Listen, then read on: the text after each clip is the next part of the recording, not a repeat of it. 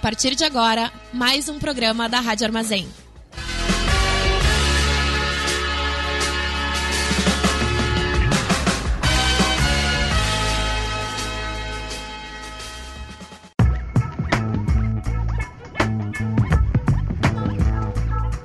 Começa agora o programa do Boca Jornalismo na Rádio Armazém. Boa noite para todo mundo ouvindo a Rádio Armazém. Eu sou Luiz Gustavo dos Santos e sou estudante de jornalismo da UFSM. O Boca Jornalismo é uma iniciativa de jornalismo alternativo, aprofundado e local aqui de Santa Maria. Todas as segundas-feiras, às 19 horas, aqui na Rádio Armazém. Se você quiser ouvir os nossos, os nossos programas que nós já produzimos, pode procurar a gente em podcast, ou no Spotify, ou também no Mixcloud. E quem está do outro lado da tela e do microfone hoje é o Maurício Fanfa. Salve Maurício, se apresenta aí pro pessoal. Oi Luiz, eu sou Maurício Fanfa, produtor editorial e pesquisador e membro aqui do Boca também. O programa de hoje também integra o projeto do Boca de Urna, a nossa cobertura especial do período eleitoral em Santa Maria. Assim, seguimos a nossa, a nossa lógica de falar dos bastidores da cobertura. Para ver toda a nossa produção nesse projeto, vá até o nosso site bocajornalismo.com ou nos procure no Facebook e no Instagram, bocajornalismo. E quem vai engrandecer a nossa conversa hoje é a galera do Iguana Jornalismo, um projeto de jornalismo independente da Grande Porto Alegre, Infelizmente, não podemos estar trocando essa ideia em uma mesa de bar com o pessoal do Iguana, tanto pela distância geográfica, claro, mas também pela pandemia. Estamos todos em casa conversando de maneira online. Portanto, o programa de hoje foi gravado de forma simultânea pela plataforma Zencaster. Então, a gente já aproveita esse momento para pedir desculpa caso haja algum ruído no nosso áudio. Isso, aqui já aviso que passa bastante moto, mas antes da pauta principal do programa, Vamos ouvir o nosso boletim, gravado no dia que o programa é fechado, com as últimas informações locais e regionais sobre a Covid-19. Boa noite, gente. Apenas explicando por que, que sou eu aqui de novo, é que o programa foi gravado ontem, domingo, e esse boletim é gravado no fechamento do programa na segunda-feira. No boletim de duas semanas atrás, a gente falou sobre a campanha de multivacinação que estava acontecendo para crianças e jovens de até 15 anos, e isso é importante porque mesmo a vacinação para outras doenças ajuda no combate à Covid-19, reforçando o sistema imunológico da população e aliviando a necessidade de internações hospitalares. Apesar da campanha ter acabado, seguem disponíveis em Santa Maria as vacinas contra a poliomielite e outras, é só procurar uma unidade básica de saúde. O boletim epidemiológico da Prefeitura, publicado ontem, dia 22 de novembro, contabiliza 7.375 casos confirmados e 6.710 curados, o que produz uma estimativa de 665 casos ativos. Já são 108 óbitos na cidade. De acordo com o painel de informações hospitalares do Estado, 73 dos 109 leitos de UTI adulto, ou seja, 67%, estão ocupados, o que é bastante. 49 dos 141, ou seja, 34% dos leitos exclusivos para Covid estão ocupados, esses no caso são fora de UTI. Essa situação colocou preliminarmente Santa Maria na bandeira vermelha. Essa semana também é semana de promoções no comércio em função da Black Friday, e a bandeira vermelha, se confirmada, ameaça os planos de funcionamento dos lojistas. O mapa definitivo não tinha sido divulgado a tempo do fechamento do programa, às 15 horas da tarde. A taxa de reprodução do vírus no Brasil aumentou nas últimas semanas, segundo o Observatório de Síndromes Respiratórias da UFPB. Atualmente está em 1,17, o que significa que cada 100 pessoas doentes infectam outras 117. Há algumas semanas, o número era menor que 1, ou seja, o número de casos estava em queda, hoje está crescendo. A plataforma do Observatório de Síndromes Respiratórias da UFPB calcula essa taxa de reprodução para todas as localidades do Brasil, e, em Santa Maria, Desde agosto, ela está estável por volta de 1. Nos últimos dias, teve um leve aumento, chegou a 1,19 e hoje está em 1,13. Voltamos agora para o programa de hoje. Além do Boca de Urna, o programa de hoje é o Boca no Trombone, entrevistas do Boca Jornalismo. Está conosco, do outro lado da tela e dos microfones, os integrantes do Iguana Jornalismo, Júlia Osório e Rafael Pereira. Assim, como o Boca uh, em Santa Maria, eles estão fazendo a cobertura das eleições em Canoas. E a ideia hoje é justamente essa, conversar sobre o processo. A gente está super curioso para saber como foi a cobertura lá para eles. E aí, Júlia e Rafael, por favor, se apresentem da maneira que vocês acharem melhor. Boa noite, pessoal. Boa noite, Maurício. Boa noite, Luiz. Uh, primeiro, a gente agradece pelo espaço, pelo convite. Então, eu sou o Rafael Pereira, sou estudante de jornalismo da Universidade Luterana do Brasil e, junto com a Júlia, sou um dos co-criadores da Iguana. Oi, pessoal, tudo bom? Eu sou a Júlia, também estudante de jornalismo, mas da URGS, e sou cofundadora da Iguana junto com o Rafa. Prazer demais conhecer vocês, Júlia e Rafael. Massa tá conversando com vocês hoje aqui.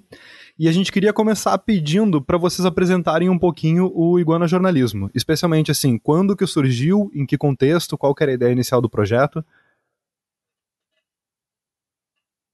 Bom, a Iguana esse ano está completando é, dois anos, né? Ela foi criada em 2018, então com a ideia de sempre fazer um jornalismo diferente do que é feito tradicionalmente pelas grandes redações a gente entende que o jornalismo é um campo social que deve ampliar as vozes do debate público e não omitir elas, como acontece hoje historicamente, né?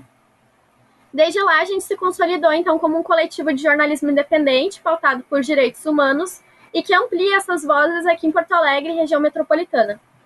Durante esse tempo, então, a gente recebeu, é, não recebeu nenhum tipo de financiamento, aliás, estamos atrás de alguma forma de se financiar, mas vale constar isso, né? E uh, a gente então pensou em fazer iguana justamente partindo da lógica de querer mudar o mundo com aquilo que a gente é bom, né? Que é a comunicação. E nessa nossa história a gente já pôde ver alguns dessas. É, alguns ecos dessa tentativa que a gente teve, né? Uh, teve uma cobertura, por exemplo, que a gente fez aqui em Canoas, que foi cobrindo sobre uma pauta sobre os IFRS, que eles estavam sofrendo uma série de cortes de verbas na pesquisa, na extensão, e o que o pessoal veio direto na gente falou: olha, a gente precisa que vocês cubram essa pauta porque não está sendo co coberta né, pelos veículos daqui de Canoas e região. E aí a gente viu esse sinal assim de que o nosso trabalho assim tava, tava valendo a pena, né? Júlia, que massa te ouvir. Aproveitando assim o um momento até de fazer um pouquinho de intercâmbio, né? O programa que a gente tem aqui na rádio, ele surgiu com essa ideia de ser um pouquinho de bastidores, então é muito legal porque com vocês a gente estreia uma ideia de trazer também outras pessoas, jornalistas também, para falar um pouco sobre seus bastidores. Tu falou sobre financiamento, a nossa cobertura, a cobertura que a gente fez das eleições aqui em Santa Maria esse ano, a gente tinha o sonho de fazer com, com um grande financiamento coletivo, com muitas parcerias e coisas do tipo. E a realidade é que, no fim das contas, o que mais financiou o Boca Jornalismo ao longo dos últimos anos foi vender quentão no inverno nas feiras de, de produtos artesanais da cidade, sabe? Então, a gente é bem engraçado notar como projetos como os nossos têm esse, esse problema e essa virtude do financiamento. Parabéns para vocês. No fim das contas, em função da pandemia, a gente não conseguiu conseguiu vender quentão esse ano, então a gente trabalhou com ainda menos dinheiro. Parabéns para vocês por terem fazendo um trabalho tão legal, por causa que de alguém que também faz um trabalho, de alguém que também tenta fazer esse tipo de trabalho com pouco dinheiro, dá para notar que, que é um corre e vocês estão muito de parabéns. Ah, obrigado. Vocês também. Adorei a ideia do quentão. A gente pode tentar implementar aqui e ver se pega. Recomendo, rendeu bastante. Pagou, pagou o servidor do site para 2020 inteiro. 2021 não sei o que vamos fazer. Isso é sempre algo muito desafiador, né? A gente vê que principalmente nessas iniciativas mais independentes de jornalismo, a questão de se financiar e conseguir se manter ativo é sempre um desafio. A gente já está aí nessa caminhada de dois anos com a Iguana, Uh, foi um coletivo que começou só com duas pessoas, um coletivo de dois, né? Inicialmente éramos só eu e a Júlia, mas a gente conseguiu ir expandindo a nossa equipe, tanto com integrantes fixos. Hoje a gente tem uma equipe de oito pessoas, se eu não me engano, né, Júlia? Uh, mas também temos alguns voluntários temporários que atuam em projetos específicos, temos parcerias com outros coletivos também, mas nessa nossa caminhada de dois anos foi tudo feito muito na base do amor mesmo, porque por enquanto não temos nenhuma forma fixa de financiamento, é um trabalho voluntário feito com muito, muito amor pela comunicação e por esse formato de jornalismo que a gente faz. Que massa, massa, Rafael. É, tem que amar mesmo. Uh, e aproveitando, né, essa questão que tu colocou de vocês terem começado com duas pessoas e agora ter expandido, como funciona a organização de vocês dentro do Iguana? Um, a gente sempre faz reuniões é, no começo do semestre para organizar as demandas que vão acontecer no semestre. Então, a gente parte muito da lógica de fazer um jornalismo mais lento, é, mais qualificado e com uma produção maior para, inclusive, organizar e evitar erros, né? Não que a gente não acredite na lógica de hard news, a gente acredita, né? A gente se consolidou, inclusive, como um dos coletivos que fazia as coberturas de protestos e atos que sempre aconteciam aqui. Mas a nossa lógica das coberturas que não são assim tão factuais é mais nesse nível, assim, de de estar tá sempre organizando as datas com antecedência no começo dos semestres. Então, a gente pega uma lista de temas que a gente quer tratar e vai distribuindo pautas para cada um dos, dos integrantes, né? E até por sermos um coletivo que é majoritariamente formado por estudantes de jornalismo e de comunicação ainda, que a gente opta por essa organização semestral, né? Até para que a gente consiga organizar todas as demandas do coletivo com as demandas pessoais e acadêmicas de cada um dos integrantes. E no dia a dia, assim, a gente atua de forma muito orgânica. Uh, claro que cada um pode atuar de acordo com as suas áreas de interesse, então a gente tem integrantes que gostam mais do digital, tem integrantes que gostam mais do audiovisual, outros da parte de fotografia, mas no dia a dia a gente faz, faz as atividades de forma muito compartilhada. Então cada um consegue aprender um pouco mais com os outros colegas, consegue atuar um pouquinho em diferentes projetos. Então eu acho que isso é bacana tanto para as entregas do coletivo quanto também para o desenvolvimento dos nossos integrantes, né? a gente consegue balancear muito bem a questão dos, dos nossos membros atuarem nas áreas que atraem mais a eles, mas ao mesmo tempo se desenvolverem e aprenderem coisas novas nesse trabalho do dia a dia. Bah, excelente. Uh, aproveitando para comentar sobre isso, fico bem feliz de ver como ver outros coletivos de jornalismo similares ao que a gente trabalha, no caso, similares ao Boca, também é um sinal de que existem muitos outros por aí, e eu acho que existe um futuro bem legal, tanto de jornalismo um pouco mais aprofundado, quanto independente, um pouco mais engajado em algumas causas, como é, por exemplo, o caso do, do Iguana e do Boca também a gente começou, apesar de tanto eu quanto o Luiz sermos um pouco mais recentes no Boca, a gente, a gente entrou nesse último ano, nesses últimos dois anos, o Boca começou em 2016 durante as ocupações na Universidade Federal. Né? Santa Maria tem uma cultura universitária muito grande, como também parece ser o caso da, da, da do, do, início, assim, da origem do Iguana.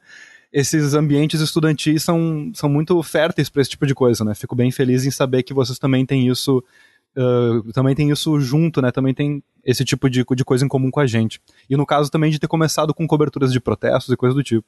A gente também se preocupa um pouco com essa questão de fazer um pouquinho mais aprofundado. No entanto, já há um ano e meio a gente está aqui em parceria com a Rádio Armazém, esse programa que está rodando aqui agora, e a gente começou a fazer esse trabalho um pouquinho mais periódico, assim. Toda semana a gente está tentando trazer um conteúdo aqui junto da rádio, aproveitando a deixa. Segunda-feira, às 7 horas, tem sempre um episódio inédito aqui do Boca Jornalismo na Rádio Armazém. E que legal que tu adiantou um pouquinho alguma pergunta que eu ia fazer sobre o tipo de conteúdo que vocês produzem. Acho que coletivos como os nossos têm esse tipo de característica do pessoal se somar justamente porque quer fazer um pouco do que mais se interessa. E justamente daí, dessas pessoas que formam o coletivo, surge o tipo de conteúdo que é produzido. Como é que foi adaptar isso agora durante as eleições? E se sobrar uma deixa aí para vocês já comentarem um pouco também sobre os conteúdos que vocês produziram durante as eleições. Uhum. Acho que eu posso introduzir um pouquinho falando sobre os nossos conteúdos em geral e depois, justo, quiser complementar falando um pouquinho mais específico sobre as eleições. Uh, mas então o coletivo surgiu inicialmente de algumas inquietações minhas e da Ju, né, como cofundadores, e que depois foram se, se ampliando e se expandindo conforme novos integrantes foram entrando. Uh, a gente tinha essa inquietação principal com um jornalismo mais slow, digamos assim, então, valorizando bastante a parte de apuração, de investigação, de trabalhar com mais tempo nas pautas, uh, mas ao longo do tempo e com a necessidade que foi surgindo, especialmente pelas questões de direitos humanos, que por vezes surgem com bastante urgência, uh, a gente também conseguiu equilibrar algumas coisas mais factuais e de hard news, digamos assim. Então, como a Ju já adiantou, uh, no formato de hard news a gente se consolidou muito aqui em Porto Alegre, região metropolitana, com as nossas coberturas de atos e manifestações. Então eram coisas bem factuais que às vezes surgiam com demandas de urgência relacionadas a direitos humanos e que acabaram se consolidando muito e que até a gente teve que adaptar agora um pouco durante a pandemia, já que está muito mais difícil de cobrir esse tipo de manifestação presencial e física. Mas sim, a gente também faz algum tipo de cobertura factual e hard news. Um dos nossos principais formatos é a cobertura de manifestações, uh, mas a gente tem esse, esse apreço muito grande pela cobertura mais lenta, mais investigativa e mais soft news, digamos assim. Posso citar como exemplo também uma cobertura que nós fizemos sobre a chegada dos imigrantes venezuelanos aqui no Rio Grande do Sul. Então foi um projeto muito bacana que a gente fez em que a gente acompanhou desde a chegada deles aqui no estado até a estadia deles nos alojamentos, a inclusão no mercado de trabalho.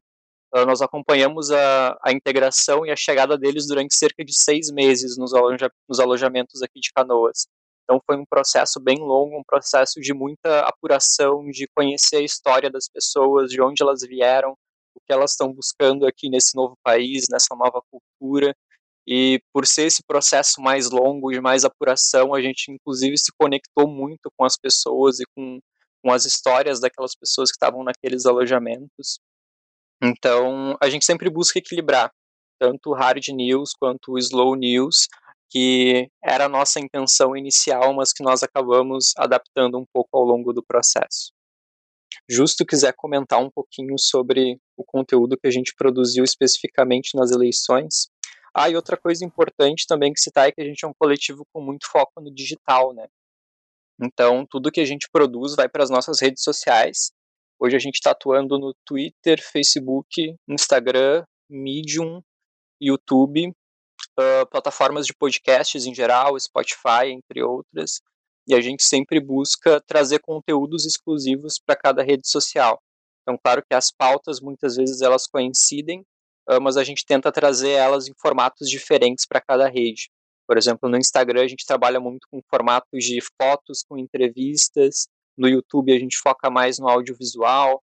No Twitter a gente traz mais as threads e as listas. Então, sempre com essas pautas focadas em direitos humanos e que acabam coincidindo em cada rede social, uh, mas trazendo formatos exclusivos para cada uma delas. Acho que esse é outro ponto importante sobre o tipo de conteúdo que a gente produz.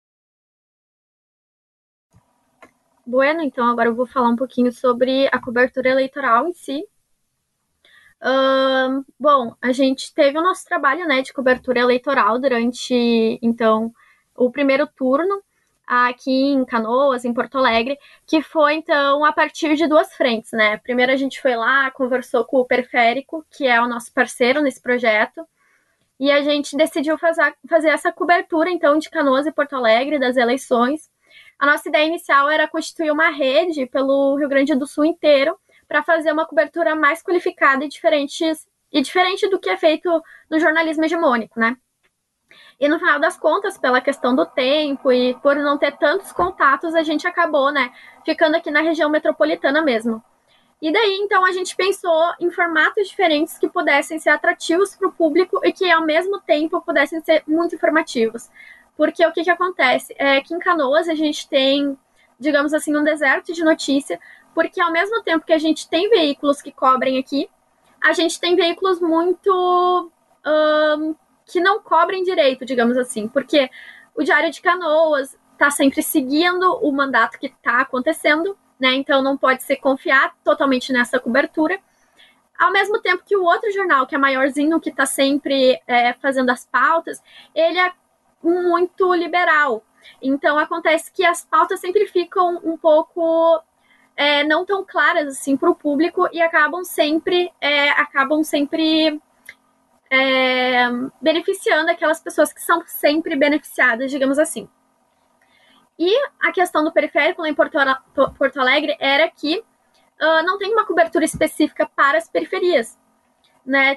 Falam sempre dos grandes centros urbanos, é, e as pautas da, da periferia são sempre deixadas de lado ou em segundo plano se chegam a ser faladas. Então a gente juntou esses, essas duas vontades e criamos esse projeto que se chama Eleição Transparente. Então no primeiro turno a gente teve dois tipos de conteúdos, né, que é, então, análise do plano de governo, que foi o primeiro passo, e o segundo, que é o termômetro de direitos humanos. Uh, a partir, então, da nossa análise do plano de governo dos candidatos, que a gente tentou, então, deixar inteligível para o nosso público, fazer com que todas as pessoas conseguissem entender as propostas, né, elencar elas e deixar de uma forma bem... É, fácil para, inclusive, essa pessoa poder exercer a cidadania dela, o que não acontece com tanta frequência quando se trata, por exemplo, de periferias, é, a gente pegou e fez isso. E outro critério para a gente ter feito, né, uh, análise do plano de governo, é que é uma coisa muito igualitária. É, se tu pegar, por exemplo, a vida política, analisar a vida política de um candidato, tu vai estar tá excluindo os que estão tendo mandatos agora, que estão se lançando agora. Então, por conta disso, a gente achou que era uma boa saída usar o plano de governo para analisar as propostas dos candidatos, porque ali ele é obrigado, né, pelo TSE a botar as propostas deles e todos que estão concorrendo têm que ter. Então, foi essa nossa primeira frente de trabalho em que a gente fez isso. Então, a gente dividiu as duas redações. Canoas ficou com a Iguana e Porto Alegre ficou com o Periférico. E a gente dividiu nossos voluntários, então foram cerca de 10 pessoas que se voluntariaram para participar desse projeto. A gente usou um mailing, mailing de universidades, com e-mail de universidades, e enviamos para todas que a gente conseguiu, falando que a gente estava lançando o projeto, que se eles tivessem, que eles, se eles pudessem mandar assim, para as congrades, é, para para os estudantes mesmo e convocando, assim, convidando quem quisesse ter uma experiência de cobertura eleitoral. Então foi, esse, foi essa a primeira etapa, né? Aí, tendo os voluntários, a gente deu algumas mentorias, acompanhou o processo deles. É, fizemos uma mentoria de segurança digital, porque aqui em Canoas a gente tem muitos candidatos que são é, seguem totalmente a cartilha do bolsonarismo, que querem a liberação de parte de armas, entre outras coisas, que poderiam chegar a vir é, ter algum problema com algum voluntário. Então a gente pensou que seria interessante a gente dar essa mentoria de segurança digital, de doxing e outras ameaças. Depois disso, então, a gente pegou e deu mais mentorias a respeito de como seria aplicada a metodologia do nosso projeto, que vem a ser a parte seguinte, né, que é o termômetro. E o termômetro ele é um pouquinho mais aprofundado do que aquela análise é, do plano de governo, porque no termômetro se fala realmente o que aquele candidato está propondo na verdade ou não. Porque o que, que acontece? O que se nota é que os planos de governo eles apresentam muitas propostas que mesmo que o candidato ele não concorde, ele é obrigado a votar, porque já faz parte de uma agenda pública. Por exemplo, Uh, tem um candidato, por exemplo, o Capitão Nascimento, aqui em Canoas. Ele falou que está seguindo todos os passos do Bolsonaro. Se ele trocar, se ele criar um partido, ele vai para lá, etc e tal. A gente sabe, né, que ele uh, não botou verdadeiramente no plano de governo dele quando ele disse Uh, eu vou uh, criar um centro para pessoas excluídas de raça, raça, gênero, entre outros. Ele botou isso no plano de governo dele. Mas será que é verdade isso? Então, a partir do termômetro, a gente pode averiguar se é ou não. Porque se ele se posiciona contra os direitos, né, ele acaba perdendo, uh, perdendo pontos. Ou se ele apresenta uma proposta, mas ela não é concreta, ele só ganha 0,5 pontos. Então acontece que aquelas pessoas que realmente se preocupavam com os direitos humanos acabavam ganhando notas maiores do que pessoas que apenas fingiam que estavam se preocupando. Então, para isso, a gente fez toda uma metodologia, assim. É, a gente separou 10 artigos da Declaração Universal dos Direitos Humanos, é, que inclui mobilidade, serviços públicos, entre outros. E fez assim: cada vez que um candidato é, apresentasse uma proposta detalhada, concreta, que a gente né, sentia pelas por essas definições, que era bastante aplicável para um prefeito fazer, que era explicado, ele ganhava um ponto. Caso ele só se posicionasse a favor, ele ganhava meio ponto. Agora, se ele ferisse algum direito no, no plano de governo dele, ele perdia um ponto.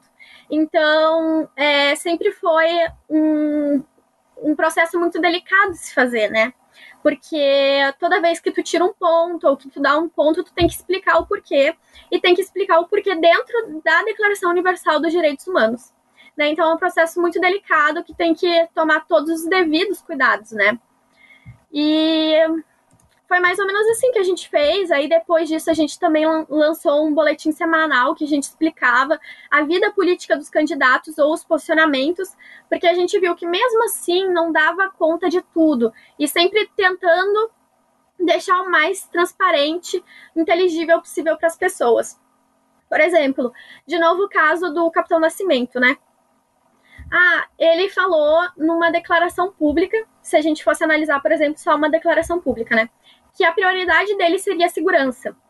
Mas ele não apresenta no plano de governo dele nenhuma proposta sobre segurança. E aí ele falou num debate que a, a proposta central dele, né, uma, uma das frentes seria a segurança. Então, como é que vai ser se ele não está apresentando no plano de governo? Então, são esses cuidados que a gente foi tomando ao longo do processo, né? Porque uma coisa é a gente fazer um jornalismo declaratório e outro, né, buscando sempre dar conta de todas essas coisas né, que estão incidindo sobre o nosso trabalho. Que legal, Júlia. eu conheci o, o termômetro que vocês uh, criaram junto com o periférico através do periférico e eu no, fiquei encantado quando eu vi.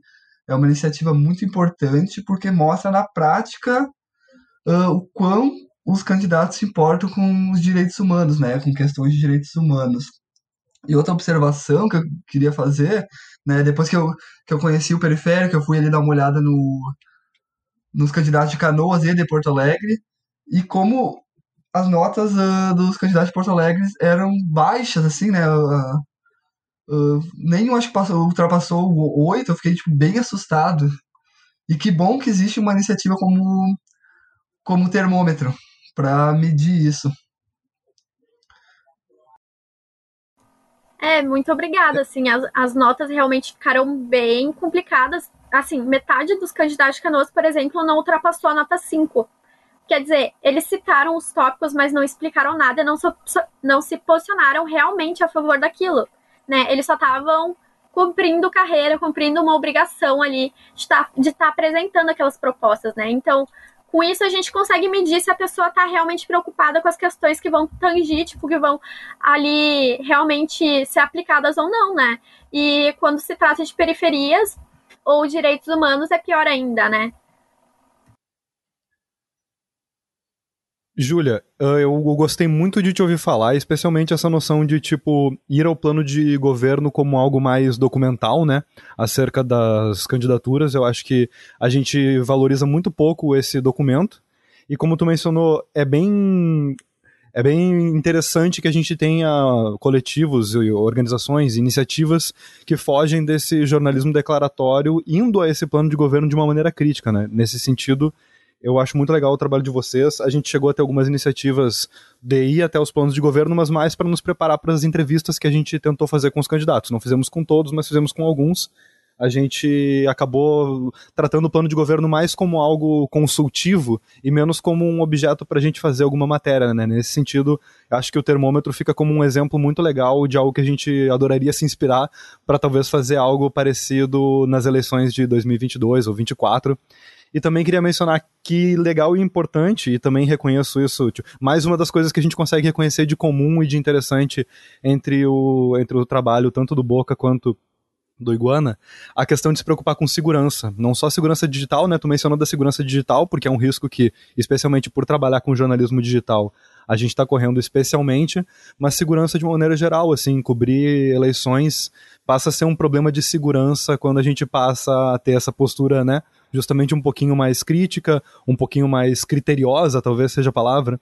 E nesse sentido, a gente também sentiu muita necessidade de ter um, uma organização no que diz respeito à segurança, tanto em 2020 quanto em 2018. Parabéns por ter esse tipo de cuidado. Acho que fica como um exemplo que a gente pode dar tanto para outros coletivos quanto para a mídia tradicional mesmo, que às vezes leva isso com muita com, com algo muito secundário, né? E aí se, se tu quiser falar um pouquinho mais sobre isso, eu vou ficar feliz em ouvir, mas especialmente a pergunta que eu tinha para fazer para vocês agora na sequência era acerca da recepção dessas matérias, especialmente entre eleitoras e eleitores. Como é que vocês sentiram isso? Vocês devem ter sentido algumas coisas, tanto a partir dos comentários, dos comentários assim nas redes sociais, quanto a partir da circulação dessas matérias, dessas publicações, e também a partir dos amigos e das conversas que vocês devem ter tido nessas últimas semanas. Eu queria ouvir um pouquinho sobre como que foi a recepção assim da cobertura do Iguana. Eu não sei se eu começo, Rafa, e depois tu fala da recepção. Pode começar falando sobre a questão de segurança e depois eu complemento sobre a recepção. Tá. Uh, a nossa maior questão é porque a gente estava muito preocupado, né? A gente vai chamar voluntários e são pessoas que vão estar, tá, assim, ajudando a gente e ao mesmo tempo vão estar tá se expondo, né? E umas, umas semanas, assim, antes da gente começar o projeto da eleição transparente, a gente publicou, acho que alguma matéria sobre o Pantanal. E uma vereadora de Novo Hamburgo, que é uma cidade aqui da região metropolitana, ela atacou nossa rede social e mandou a horda dela de Minions atacar também. E ela falando que aquilo era tudo mentira, que eram ONGs que estavam botando fogo, enfim, escrevendo um monte de besteira. E a gente ficou pensando, nossa, ela é uma vereadora, né? Então, se isso aconteceu com uma vereadora, provavelmente pode acontecer com um candidato né, à prefeitura. E daí a gente pensou, bom, vamos achar uma forma então de estar tá dando conta dessa lacuna que a gente estava sentindo. Então a gente bolou algumas estratégias nesse meio tempo, né? Uh, a gente pensou em ocultar o nome, por exemplo, dos repórteres e só assinar como Iguana Jornalismo no final. É, também a gente procurou uh, fazer essa mentoria, que foi inspirada, então, é, em uma palestra de, da especialista de segurança digital do New York Times. Então, a gente apont, é, anotou esses pontos que ela mencionou, passamos a mesma metodologia para os nossos voluntários, é, explicando a importância que era estar tá se protegendo contra ameaças, doxing, entre outros, né? Então foi uma tarde assim bastante produtiva. E aí a gente foi adiante também, assim, no final do, do primeiro turno a gente teve uma conversa com o Sindicato dos Jornalistas, é, aqui de, do Rio Grande do Sul, né? E a gente pediu para eles, olha, tem como vocês darem uma mentoria, darem né, um curso de como é que é fazer uma cobertura eleitoral, e eles também puderam estar tá contribuindo, assim, com essas e outras questões com essa palestra que a gente teve. É, e não só a questão da, da segurança digital, mas antes da cobertura da eleição transparente, esse era um dilema que a gente vivia, eu imagino que muitos coletivos de jornalismo também vivam, uh, com as coberturas presenciais de manifestações, protestos. Então a gente já, já tinha essa vivência também, a gente sabe que cobrir questões políticas, ainda mais quando se trata de questões de direitos humanos, é sempre um desafio, né? Coberturas presenciais, por exemplo, a gente tem o, o medo de manifestações de grupos políticos, grupos partidários, a repressão que muitas vezes ocorre por parte do próprio poder público, né, contra a imprensa, contra veículos jornalísticos, contra manifestantes.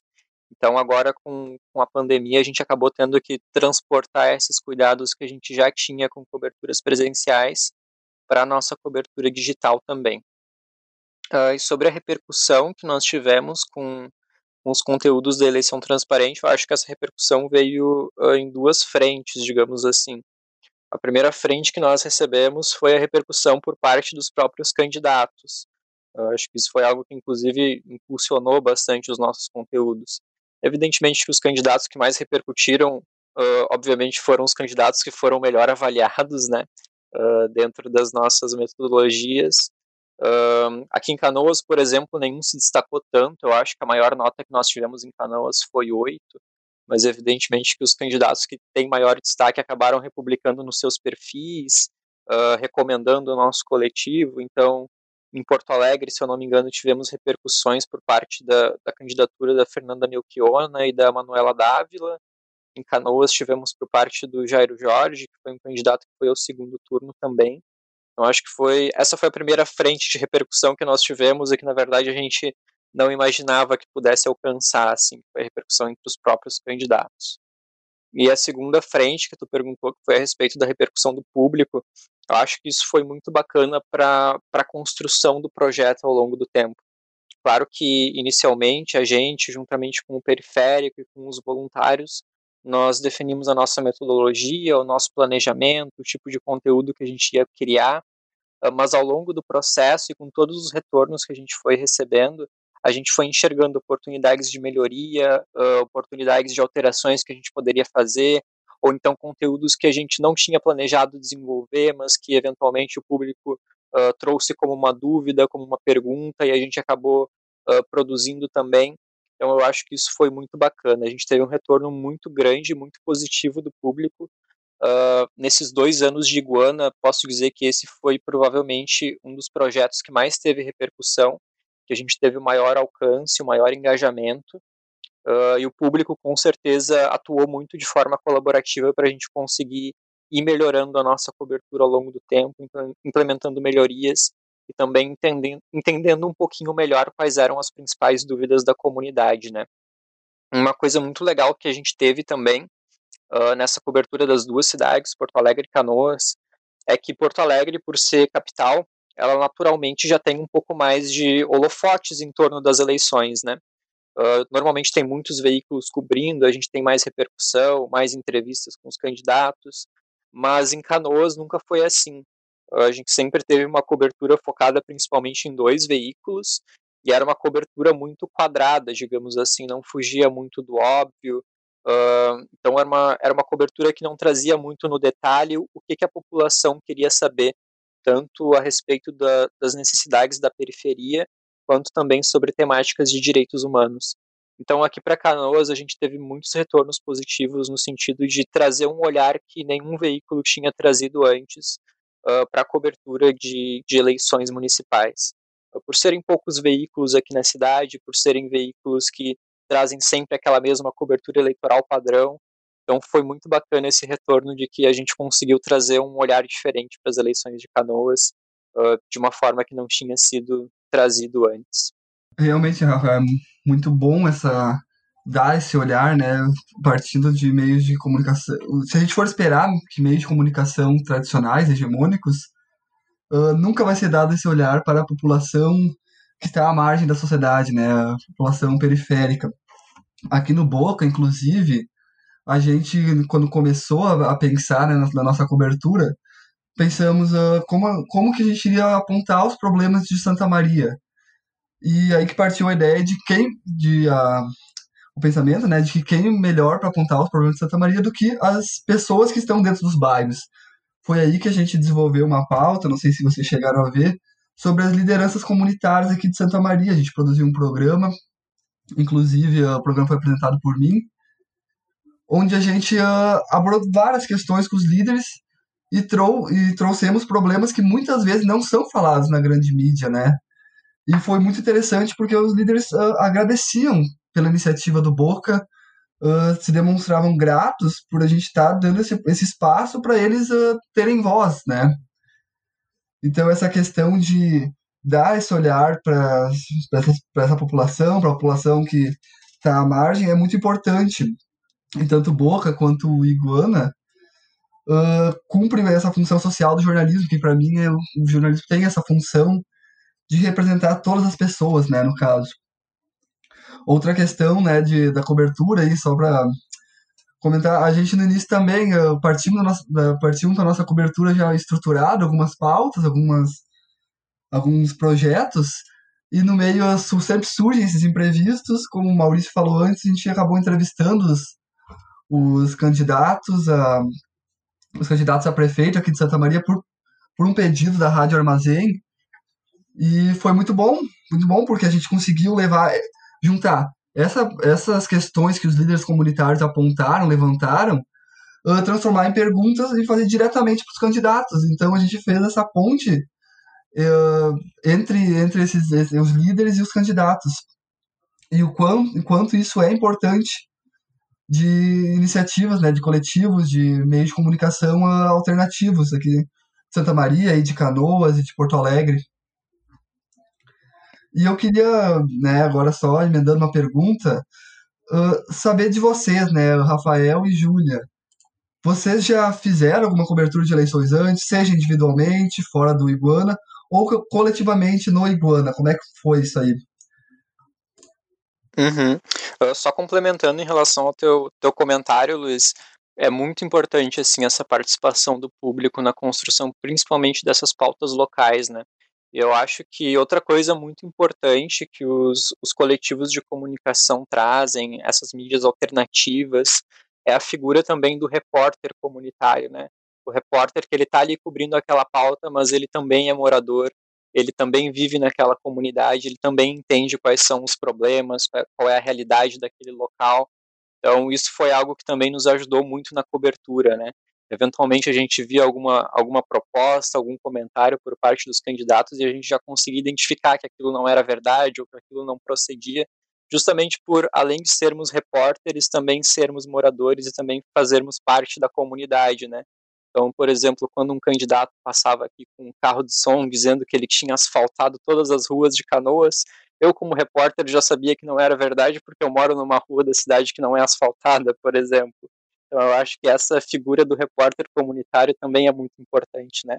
Esse olhar da, da pessoa que é jornalista, mas que também é moradora e faz parte da comunidade.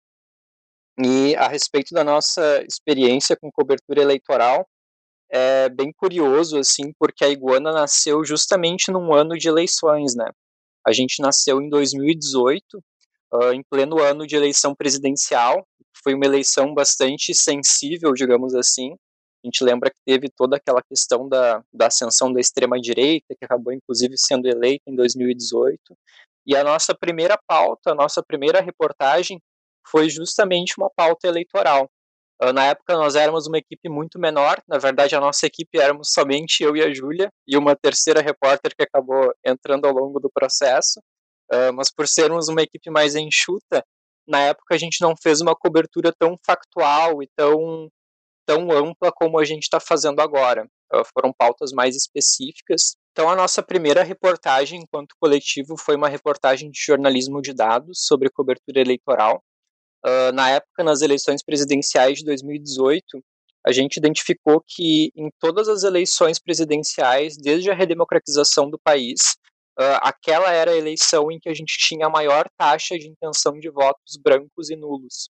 Essa reportagem a gente fez lá pelo mês de junho, as eleições seriam em outubro, e foi bem curioso, inclusive, quando a gente olha para trás e vê aquela reportagem e pensar que lá por junho a gente tinha a maior intenção de votos brancos e nulos da história, desde a redemocratização, poderia trazer talvez até uma sensação de abstenção ou de posicionamentos mais uh, ligados ao centro, digamos assim, e a gente vê que quando chegou lá em outubro, na época da eleição, a gente já tinha uma ascensão muito grande do, do extremismo, né? Então, a nossa primeira reportagem enquanto coletivo foi cobertura eleitoral. A gente nasceu em um ano de cobertura eleitoral. Inclusive, foi uma reportagem que nos rendeu uh, uma visibilidade muito grande. A gente ganhou dois prêmios com essa reportagem. O primeiro foi um prêmio do Google News Initiative, que a gente teve, inclusive, a oportunidade de viajar para São Paulo conhecer a sede do Google e fazer alguns workshops sobre jornalismo de dados e cobertura eleitoral lá com eles. E no ano passado, em 2019, a gente inscreveu novamente essa reportagem no, no prêmio de cobertura eleitoral do TRE. E conseguimos mais uma vez ganhar na categoria destaque acadêmico. Então, sim, a gente já tinha uma, uma experiência em cobertura eleitoral, num formato um pouquinho diferente, claro. A gente, na época, fez uma, uma abordagem mais de jornalismo de dados, até porque éramos uma equipe mais enxuta, uh, mas que nos trouxe uma, uma repercussão e frutos muito bons. Então, a gente já nasceu nesse contexto eleitoral e isso é muito bacana agora, em 2020, a gente retomar esse tema, porque está muito ligado à, à nossa história enquanto coletivo. É legal vocês mencionarem sobre isso, porque vocês também disseram sobre chamar novos integrantes, novos, novos voluntários para essa cobertura das eleições foi bem parecido com o que aconteceu aqui no Boca. A gente tem esse problema de Santa Maria é uma cidade muito de passagem, né? Então o pessoal vem e vai, e tipo, o pessoal vem, fica com a gente aqui no Boca por um tempo, eventualmente se forma e depois se muda da cidade. Então a gente já tem muita gente que passou pelo Boca. No entanto, a nossa equipe no começo do ano estava bastante enxuta, a gente conseguiu fazer uma campanha aí para agregar mais pessoas para trabalhar com a gente. No, no momento a gente está com 12 integrantes, então a gente conseguiu dar uma crescida também nesse ano. Isso foi muito feliz é uma dessas vantagens de, de fazer grandes atividades como coberturas eleitorais parabéns pelos prêmios, que massa isso. Imagino que seja um, um, seja o tipo de coisa que agrega muito no currículo, tanto pessoal quanto no currículo do coletivo, né? Isso é muito feliz, fico bastante honrado, inclusive, de conversar sobre essas matérias aqui no programa. Em 2018 a gente trabalhou com, várias, com várias entrevistas, assim, fazendo análise sobre as coberturas de uma maneira geral, e a gente também já tinha trabalhado algumas coisas sobre a greve dos caminhoneiros e algumas, algumas pautas políticas assim um pouco antes disso, até como, por exemplo, as próprias ocupações em 2016. Mas eu queria mudar um pouco de assunto, na verdade, para perguntar um pouquinho para você sobre rotina produtiva. A gente já está chegando ao fim, acho que não precisa, se vocês quiserem ficar à vontade para falar bastante, tudo bem, mas pode ser algo mais um pouquinho rápido, porque vocês já deram a entender que as divisões de trabalho vêm muito a partir dos interesses pessoais das pessoas. É um pouco, é bastante assim também no Boca. A gente tenta se organizar a partir do que a gente está se sentindo à vontade de fazer até porque imagino que no Boca isso acontece, imagino que no Iguana também, como a maior parte do pessoal é estudante de graduação, de pós-graduação, alguns recém-formados ali, correndo atrás de tentar conseguir um emprego, quando a gente consegue, né? A questão de, de trabalhar num, num lugar assim mais como voluntariado parte bastante dessa ideia das nossas vontades mais pessoais mas no que diz respeito à rotina produtiva mesmo, como por exemplo, reuniões de pauta, com que frequência vocês fazem esse tipo de reunião, com que com, em que momento uma matéria ou uma publicação sai de quem estava produzindo ela para passar pela revisão de alguma outra colega ou algum outro colega. Queria conversar um pouquinho com vocês sobre essa parte mais produtiva mesmo. Imagino que para todo mundo ouvindo isso seja interessante, mas para a gente especialmente, porque né, pode nos ajudar a, a trocar um pouquinho essas figurinhas e melhorar um pouquinho o nosso próprio processo também. Como é que é para vocês isso? uh, o nosso trabalho ele é muito coletivo, né? Tipo, a gente faz as grandes reuniões de pauta uh, no início de cada semestre.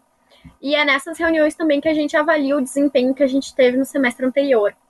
É, porém, todavia, entretanto, a gente sempre tem GTs pequenos, em que tem coordenadores dos GTs e que podem estar propondo pautas, é, encaminhando tarefas e uh, tá fazendo essa vistoria. É, no começo, normalmente eu e o Rafa ficávamos fazendo a vistoria, mas hoje em dia o pessoal já consegue é, fazer de uma forma mais autônoma mesmo, porque o nosso, a nossa ideia sempre foi fazer coletivamente. Então, é, no começo desse semestre foi um pouquinho mais atípico, né? A gente costumava de vez em quando fazer, eu acho que reuniões uma vez por mês ou a cada dois meses também, reunindo o pessoal. É, mas agora, por causa da pandemia, as rotinas ficaram um pouco mais estranhas é, o pessoal está muito sobrecarregado, né? Então a gente tenta sempre otimizar mais o nosso tempo, né? Com menos reuniões e com mais uh, trabalho. E aí, se precisar de eventuais reuniões, a gente faz, é, sempre reunindo esse pessoal. É, no começo desse ano, por exemplo, a gente queria procurar formas de monetizar o nosso conteúdo, então eu fiz reuniões individuais é, com cada um dos GTs, das redes sociais. Daí o pessoal me trouxe um monte de ideia, novidade, coisa. Eu falei, bora, vamos lá. Então as coisas são bem descentralizadas, assim. Apesar de sempre ter alguém, assim, coordenando, sempre tem uh, as vontades próprias, digamos assim. Não sei se o Rafa quer, quer complementar. Não, é bem isso. A gente tem a nossa organização semestral, né? Então, todo começo de semestre a gente faz essa grande reunião que a, que a Ju citou, que a gente pensa muito uh, do ponto de vista de planejamento. Então, quais vão ser as grandes datas que a gente vai ter no próximo semestre? Quais vão ser os grandes temas ligados a direitos humanos que vão estar tá pegando? Quais vão ser os grandes eventos? Então, para essas coisas, a gente já se planeja com bastante antecedência e a gente, no começo do semestre, a gente já está pensando qual vai ser o tipo de conteúdo que vai ser produzido lá na frente. Aí, claro também que por vezes surgem pautas factuais que não estavam no, no nosso planejamento. Uh, então, a gente tem uma organização bem orgânica em relação a isso. A gente tem os nossos grupos de, de WhatsApp, de Facebook, em que a gente consegue ir se comunicando, eventualmente, quando surge uma, uma pauta mais factual que alguém queira sugerir, a gente já se fala por ali, já organiza na hora como é que vai ser o grupo de trabalho para produzir aquele conteúdo, quem é que vai ficar responsável pela criação, pela revisão. Então a gente atua nessas pautas mais factuais de forma bem orgânica. E a gente tem também grupos de trabalho, né? Eventualmente a gente tem projetos maiores, como por exemplo, o Eleição Transparente foi um projeto maior que a gente estava tocando, então tínhamos um grupo de trabalho específico para isso. Uh, eventualmente temos outros projetos também, por exemplo, agora a gente está tocando um projeto internacional, então, eventualmente, tem reuniões específicas para falar especialmente sobre esse projeto. Tem pessoas específicas que ficam responsáveis pelas demandas daquele projeto. Então, eu acho que a gente atua nessas três frentes principais, assim. A nossa organização semestral, as nossas pautas factuais e os nossos grupos de trabalho para projetos específicos, como foi o caso da cobertura eleitoral. Show de bola, Rafael e, e Júlia. Um pouco diferente do que a gente se organiza aqui no Boca, né? Por, pela gente ter um programa semanal na Rádio Armazém. A gente costuma fazer reuniões de pautas mais semanais, mas muito bom também a organização de vocês. Então o programa está chegando ao fim. Muito obrigado a Júlia e o Rafael. Vocês têm mais alguma mensagem? Onde a gente pode encontrar vocês online? Dei o caminho para o pessoal poder encontrar vocês nas redes sociais. Uh, o nosso Instagram, a gente está sempre disponível lá, praticamente o nosso maior é, lugar para conversar com as pessoas, com o nosso público. É Iguana Jornalismo, arroba Iguana Jornalismo. O nosso Twitter é Coletivo Iguana, arroba Coletivo Iguana, né? Então, as pessoas podem nos encontrar nessas redes sociais. Também a gente tem o Facebook, que é Iguana Jornalismo, YouTube, a mesma coisa. E a gente também tem o LinkedIn, caso alguém queira se voluntariar, né, tá acompanhando as novidades de uma forma, né, mais diferente, né? Sei, Rafa, tu quer complementar? Não, acho que seria isso. Estamos presentes em todas as redes sociais. Procurem por Iguana Jornalismo, YouTube, Facebook, Twitter, Instagram está sempre à disposição para trocar ideias. E a gente agradece pelo espaço concedido aqui hoje, pela oportunidade. Acho que foi uma ótima troca de experiências que a gente teve aqui. A gente aqui agradece a disposição, obrigadão mesmo. Muito bacana ver que tem outras iniciativas de jornalismo independente acontecendo em vários lugares. Acho que a gente tem que dar cada vez mais apoio, estabelecer cada vez mais parcerias e conexões para fazer esse tipo de ação continuar crescendo. É, eu também queria falar que eu acho muito legal o Boca, né? E parabenizar também por esse trabalho de jornalismo de profundidade, saindo dessa lógica tradicional, né? Que a gente está um pouco exausto. E agradecer também o convite e o espaço de estar conversando aqui com vocês e trocando nessas né, ideias. Então vamos ficando por aqui. Hoje o programa foi produzido pela Bibiana Pinheiro e por mim, Luiz Gustavo dos Santos, que também apresentei junto com Maurício Fanfa. A arte é da Bruna Bergamo, as redes sociais são da Bibiana Pinheiro, a edição do programa é com Maurício Fanfa, a técnica da Rádio Armazém é com Edson K. O Boca é uma iniciativa de jornalismo alternativo, aprofundado e local, aqui de Santa Maria. Você pode conhecer nosso trabalho e ler as matérias que nós já publicamos no site bocajornalismo.com. Ao longo da semana, vamos trazer várias outras matérias e novidades. E segunda-feira que vem tem outro programa do Boca de Urna. Então, para acompanhar a gente, segue no Facebook ou no Instagram, arroba Boca Jornalismo. Pode entrar em contato com a gente também pelo e-mail bocajornalismo.gmail.com. Por hoje é isso. Muito obrigado aos ouvintes. Tchau, Maurício, Júlia e Rafael. Tchau, tchau, boa noite. Tchau, tchau, pessoal. Tchau, tchau. Você ouviu o programa do Boca Jornalismo na Rádio Armazém.